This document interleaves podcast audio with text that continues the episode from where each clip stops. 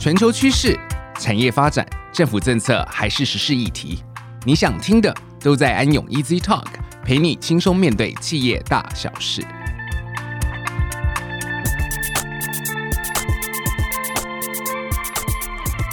各位听众，大家好，欢迎来到安永 Easy Talk，我是安永财务会计咨询专门服务 ESG 的协理 Brian，大家好，很开心今天又来到安永 Easy Talk 跟大家分享。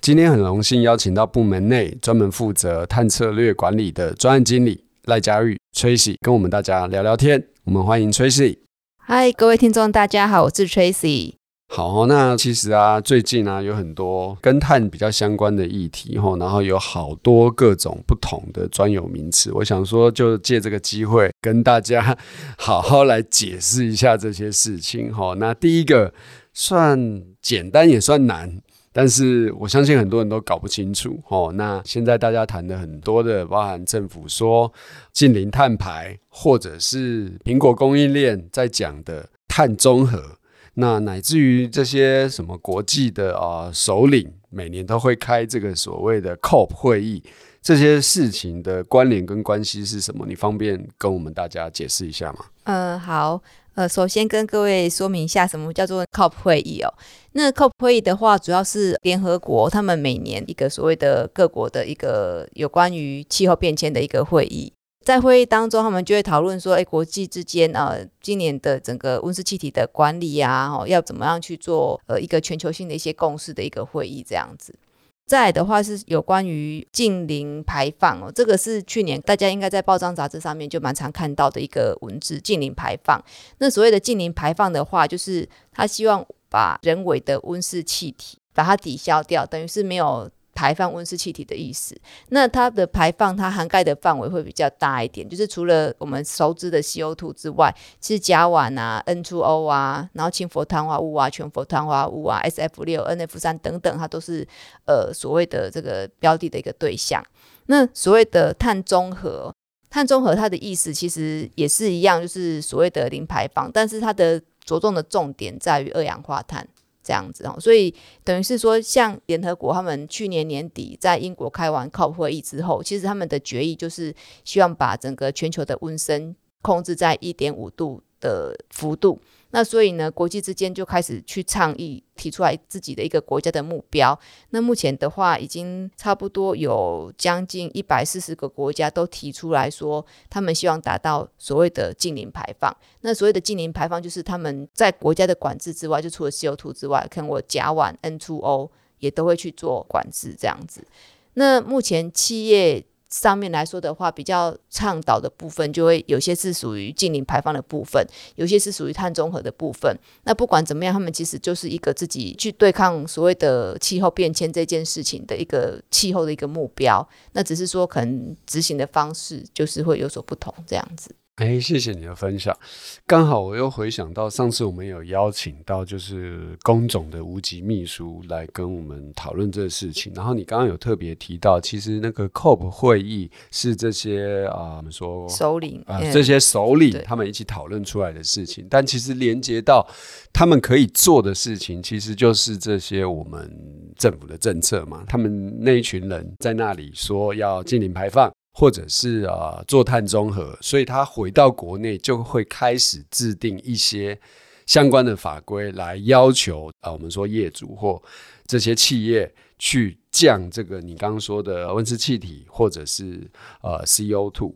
那我在想，你长期在服务客户，那针对这些事情，这个大趋势之下，哦，那你觉得企业应该要怎么样去应应这些事情，或者是要怎么样去分析，或者甚至于要开始去规划应应这个东西？是，其实如果是在企业面的话，哦，它面临的除了我们刚才提到的，就是国家的法规之外，就是呃，因为。像现在联合国 COP 会议，每个国家提出来自己的一个减量的一些作为或者是一些目标，那回来之后相关的法规制定或者是相关的一些要求都一定会下来，那首当其冲企业一定会面临到。那再来的话，企业面临的除了法规之外，其实它也面临到很多的供应链的要求。怎么说？因为现在其实很多的品牌大厂哦，比如说像微软啊、苹果等等，它都其实要求它的供应链哦，也要去达到所谓的碳中和或者是所谓的产品的零排放这样。那所以。在我们在导入专案的时候，其实首先就是先了解说他做这件事情的目的是什么。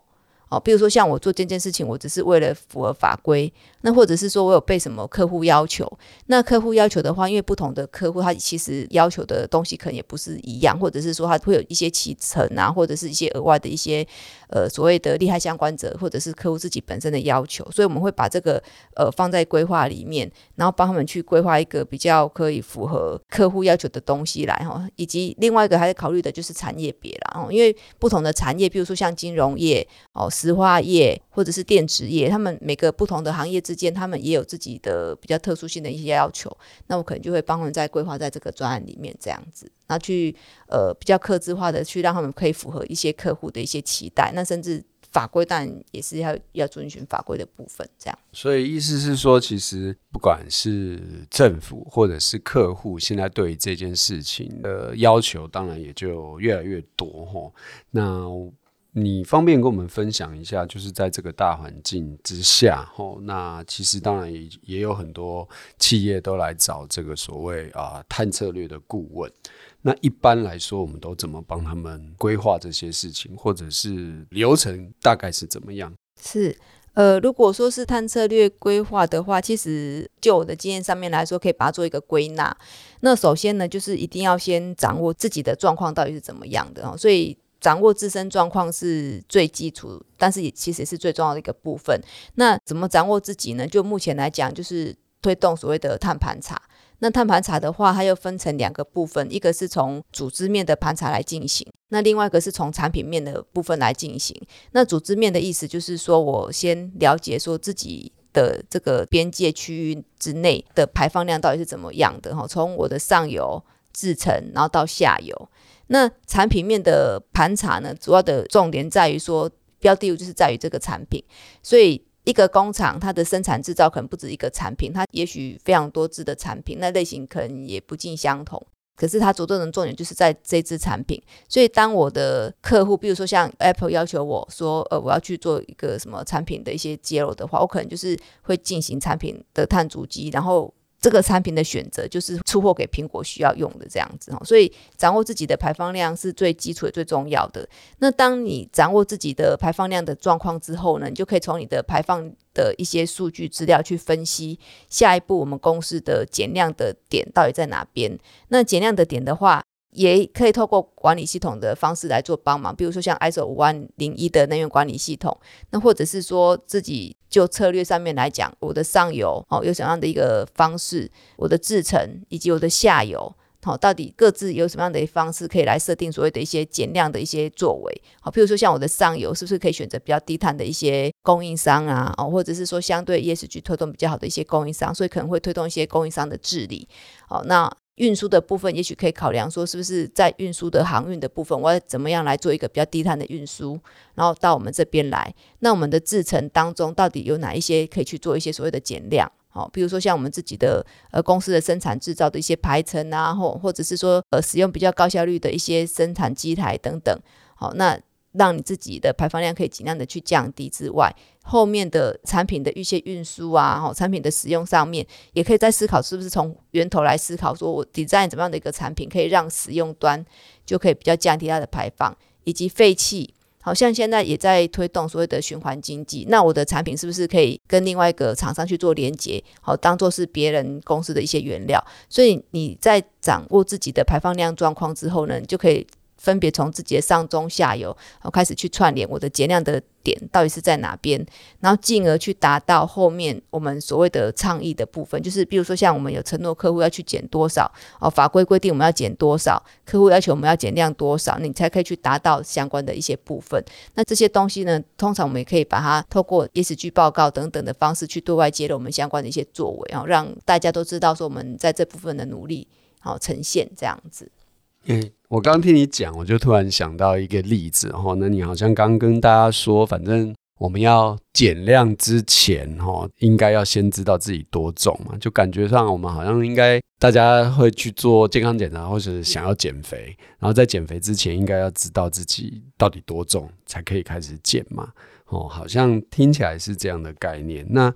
就你对于现在台湾相关企业的理解，吼，那你觉得他们现在是知道自己多重了吗？还是多数就已经开始减肥？他们大概正常的状况是怎么样？然后以你的专业经验，你会建议他们怎么样做比较好？好，这个就我的经验上面来说的话，其实不同的企业他们因应这个议题有不同方法，或者是说他们持有的态度其实也是不是很一样。嗯、像有些企业他们就非常积极了，真的就是呃，就是跟着我们的脚步哦，就是一步一步的把自己的温室气排放源全部都找出来，然后把它量化出来，那并且就是借由它去分析哦，比如说像我们在做呃组织型盘查的时候，呃就很认真的去把我的原物料、公司采购的一些东西、使用的一些原料等等，不管是直接的或者是间接的，全部把它盘出来，那去找出来说，哎，我在这些供应商的过程当中，到底哪一些可以是我减量的一些空间，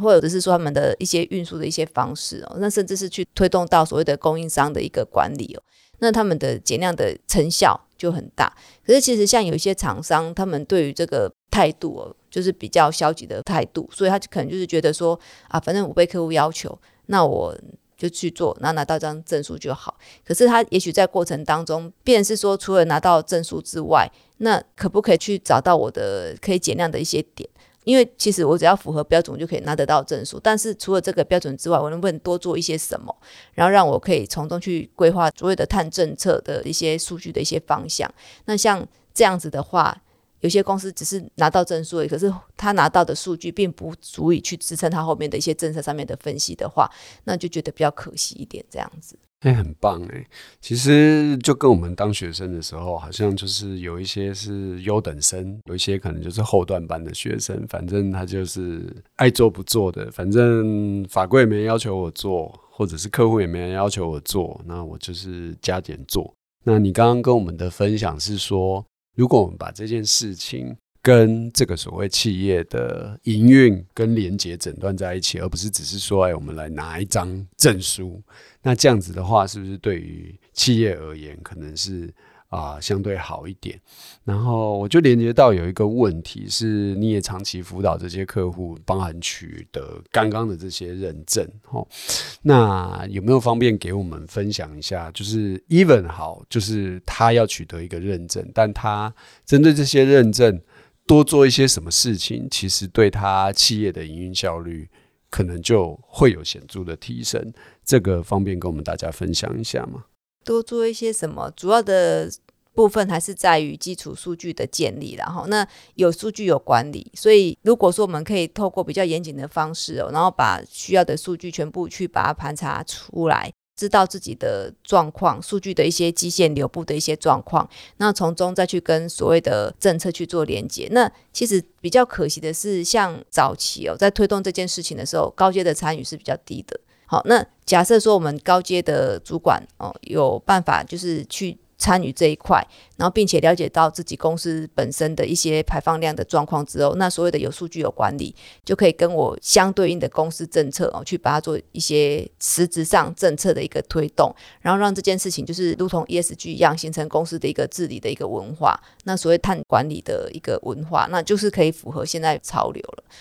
那但是我相信未来趋向乐观的，因为其实像现在的话，很多的呃净零排放的趋势哦，其实很多的中心大厂他们都开始引领这样子的一个风潮。那所以说，如果是这样子的话，那很多的公司的高阶也开始渐渐的在参与，而不是就把这个议题丢给环安部门来做负责哈。那高阶的参与其实相对来说，我觉得是最重要的一环。这样子，我听你讲就想到一件事情，其实我以前。就是在中国的时候，曾经管理过工厂，然后以前这个事情就是安慰在负责。我每次就会问他说：“啊，不是，就是请你把这件事情管好，为什么你每次找我的时候就是拿着罚单来找我？” 然后我就在想说，但是听起来，包含我们现在服务客户的经验，其实好像这件事情现在公司的高阶也越来越认同。那就你的观点而言，他们是因为什么事情开始驱动，会想要去理解这些事情？主要的原因，我想，呃，企业治理嘛，来自于营运商机，然后，那其实像现在的话，因为低碳是一个风潮，那既有低碳的部分，其实所谓的绿领的时代也开始起来。那像现在这件事情，它不像早期的环境议题，然后就是在公司的部分，就是哦，把它做好，那我不要被罚钱。哦，这样子就可以了。它反而是可以引领再去创造另外一个所谓的低碳的商机，有呃很多的绿色的商机就开始出来。所以其实像现在也很多的公司开始在鉴别说，哎，这件事情带给我的风险在哪边？那可是从中的机会到底在哪边？那我从中如果说去开发一些比较低碳的产品，或者是说跟市场区隔的部分，那我就可以吸引很多的消费者，尤其是现在的消费者的绿色意识其实也抬头。好，那。就可以开始去创造所谓的另外的一个绿色的商机哦，所以如果经营者他的这个眼光够远的话，哦，他就会很积极的迈向这一块。那再来的话，就是其实就算是我不要求好了，可是客户每天都在问我，假设说我想拿到客户的订单的话，在这边我如果没有做到，马上被客户把那个单抽掉，那。譬如说，像我想进入到 Apple 供应链的话，假设我在这块做的不够好，明年可能就在这个供应链里面不见了。所以其实很多业务回馈回来的消息，就是从业务端他就开始会把这个讯息带给高阶，那甚至是高阶直接被问到，好，那所以他开始渐渐的就是形成高阶主管的一个重视这样子。这个蛮好的，因为我去一家上市柜企业，然后刚好跟他们董事长聊到天，然后他就说：“哦，这业绩很夯诶，我们现在都讲 Double E，那第一个 E 是 EPS。”然后第二个就是 ESG 啊，所以现在这些董事长啊、总经理啊都很 care 这个事情。然后我我突然想到一个事情，想想跟你请教一下，因为你是台湾就是少数经营超过十年的碳专家，真是不敢当，这只是年纪比较大而已。那其实就是现在大家都在讲哈，这个碳这件事情，包括我们刚刚聊到这个什么碳中和的事情，其实它 eventually 最后，比如说我们要把它降到最低，是跟一个所谓碳权的事情有相关，然后就有一些大家错误的观念，像呃，我遇到的那个董事长，他就说，那我来去种一堆树，然后是不是我就有碳权？然后那个碳权就可以去当做期货，然后交易市场就可以买来卖去。那这是不是一个可以做的事情？哦，那你可以方便跟大家解释一下，这个碳权要用什么方式取得，或者是用怎么样的方式？在正常的管理或营运下，可以协助公司做得更好，或者是你直接说不要想了，那这件事情可能基本上做不到，让大家真的可以利用这个机会，真的了解一下这件事情。呃，所谓的碳权哦，其实因为它要把这个碳这件事情，它变成是一个所谓额度，那额度的部分，它就可以在市场上面透过所谓现在很多的碳交易市场。就是可以去买卖的哦，所以实际上现在讲碳碳碳变成它的一个资产，它确实是存在的这样子。但现在其实国际之间也非常多的这种交易体系，所以要怎么样把这个事情变成是一个有价值的一个碳，好，把我公司自己的减碳变成是一个有价值的碳。那在目前的话，国际 ISO 组织他们也有公告一个，就是所谓的那个 ISO 一四零六是 Dash Two。有之二，那之二的话，就是假设说我从这个标准去做出来的一些减量的行为，好，去符合这些相关标准的内容，它才可以变成是一个实质的一个减量的一个额度哦。那在这个标准里面，它也有规定，就是联合国他们其实也有发展很多的一些减量的方法学。好，那可能我是去做一些能源效率的提升，好，什么废热的一些回收再利用，好，或者是说呃燃料的一些转换。好或者是说我去盖一些再生能源的一些电厂等等，它都需要第一个部分就是先去找到适用的一个方法学。那按照方法学里面，它会制定所谓的基线。好，那基线制定完之后，会再需要去模拟所谓的未来的专案情境哦。我们讲专有名词，就是专案情境里面你的排放量是多少，那跟基线情境相比，中间的差额才是你预计可以取得的额度。但是当我做完这件事情之后，实际上我要去推动这个减量的一些工程啊、行为啊，比如说像盖再生能源的厂等等。做完之后，其实你还是要实质上去做一些所谓的监督跟量测。好，那监督量测完之后，实际上专案就是时间到了，那一年过去了，那实际上的排放量到底是多少？那跟基线情境相比，才是你实质上拿得到的额度哦。所以碳汇这件事情、森林这件事情来说的话，国际上的确是有这样子的方法学，也的确是有这样子的专案啊。不过它的难度在于是说，因为树的部分呢，就是我们要讲记录期，就是你要连续监测它几年，所以我要看说这些树它的存活的时间，甚至是我要去测量、去计算它的基线的排放量，其实都不是件容易的事情。所以并不是说不行，而是说它的难度很高。所以碳汇如果说是要跟碳权这件事情去做连结的话，我觉得难度是比较高啦。嗯，谢谢你的分享。所以下次我遇到这些大老板们，就可以跟他们说种树不要想了。那其实今天也谢谢你跟我们的分享哈。那其实我们从一些基本的一些 definition，包含你净零碳排、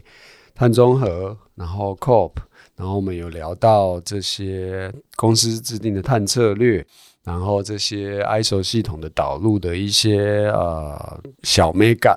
那甚至于刚刚最后我们又聊到一些碳权的事情哦，那不知道最后可不可以快速的帮大家 summary 一下说，这件碳的这件事情哈，企业该怎么看，或者是该怎么样去管理？那它短中长期可能可以开始做的事情是哪些？呃，主要的话，我还是比较建议说，呃，高阶主管要下来参与这件事情啊，必然是说，高阶主管他要知道自己的公司的背景，或者是说本身面临的一些利害相关者的要求，好，不管是法规的或者是客户的，然后很明确的去定定给公司自己本身就是很明确的一个政策跟目标。好，那下面的相关的一些权责人员，他才有办法依照这样子的明确的指示，然后去制定自己本身适合的一个状况来做推动。那比如说，我是不是先从基础的，就是先了解自己本身，不管是在产品面或者是组织面的排放量是多少，那在借由这个政策的部分，再去设定相关的这些排放量当中，哪些才是我们的一些减量的一些热点，或或者是一些减量的潜力，好，要怎么去做推动？上游跟下游要怎么去做？那是不是另外要再去做一些什么再生能源的一些投资转型？好，是不是要再去做一些额外的一些绿电啊，或者是等等的一些策略的事情？下面才有办法去做所谓的减量规划。那减量规划完成之后呢？你就可以达到公司的政策的一个目标，比如说是我要去做 SBTI，就是所谓科学性的减量的一个目标，或者是说我要达到所谓二零三零或者是二零五零的碳中和，或者是说净零排放这件事情，那才可以有办法去做相关的呃努力跟推动跟连接。那所以总结来说是是这样子去建议哦。好，那我们谢谢 Tracy 今天的分享。希望就是听众朋友可以更加了解到，就是碳这件事情可能会对企业有什么样的影响哈。那当然，呃，未来如果有机会的话，安永也愿意跟大家一起来为这件事情一起努力。那以上就是我们今天的分享，呃，谢谢收听。那安永 Easy Talk，我们下周四再见喽，拜拜。